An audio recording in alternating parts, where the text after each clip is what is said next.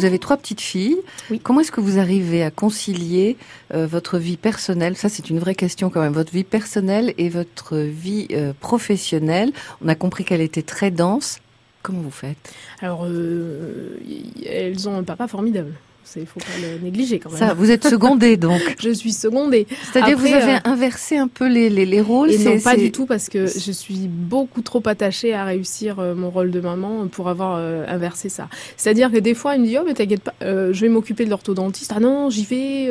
ça me fait une panique noire de pas être au bon endroit au bon moment. Donc, je, je lui confie pas plus que prévu. Mais par contre, c'est vrai qu'il est en capacité de se substituer sur le quotidien. C'est un aménagement du temps, en fait. C'est-à-dire, quand je vous dis que je commence à, à 5h30, je travaille de chez moi en permanence. Ce matin, j'ai écrit de chez moi. Euh, ça, c'est parti en temps et en heure. Euh, après, Oui. je m'occupe d'elle. Après, je les pose à l'école. Je vais au bureau. Je fais du sport entre midi et deux parce que de toute façon, j'ai pas le temps de le faire à un autre moment.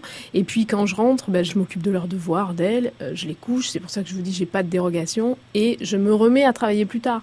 Oui. Alors que finalement, si je devais faire toute cette plage de travail euh, sur mon lieu de travail, je les verrais jamais. L'avantage d'être dirigeante, c'est que j'ai adapté ça à moi-même. C'est vrai que voilà. Euh, après, euh, les week-ends, je fais aucune dérogation.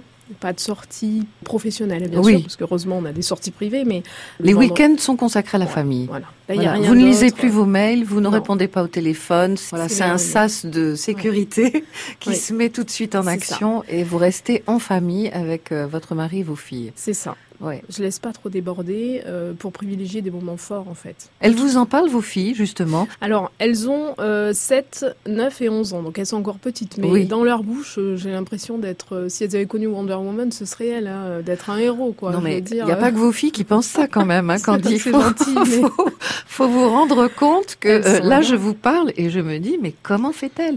Quand est-ce qu'elle dort? On se demande. Oh, sinon, ça fonctionne quand même. Elles sont en admiration, en fait. C'est vraiment très agréable. Elles sont mignonnes, euh, vraiment gentilles, euh, très attentives à, à tout ça. Oui, elles, vous avez euh, conscience quand même, Candy, d'être un, un formidable modèle pour elles? Ben, j'espère, en tout cas, euh, bien au-delà de, de mon travail et de l'exigence que j'y mets, parce que je suis très exigeante. hein. ça va être certainement ma qualité et mon pire défaut. hein. Non, mais alors là, vous m'étonnez vraiment parce que je l'aurais jamais cru. C'est vrai. non, je plaisante. mais la- mais celle, l'exigence d'être là et d'être au bon endroit et de faire euh, de mon mieux pour mes filles, c'est ma toute première, en fait. Oui. Euh, j'ai été une maman avant d'être tout le reste et je le suis encore avant d'être tout le reste.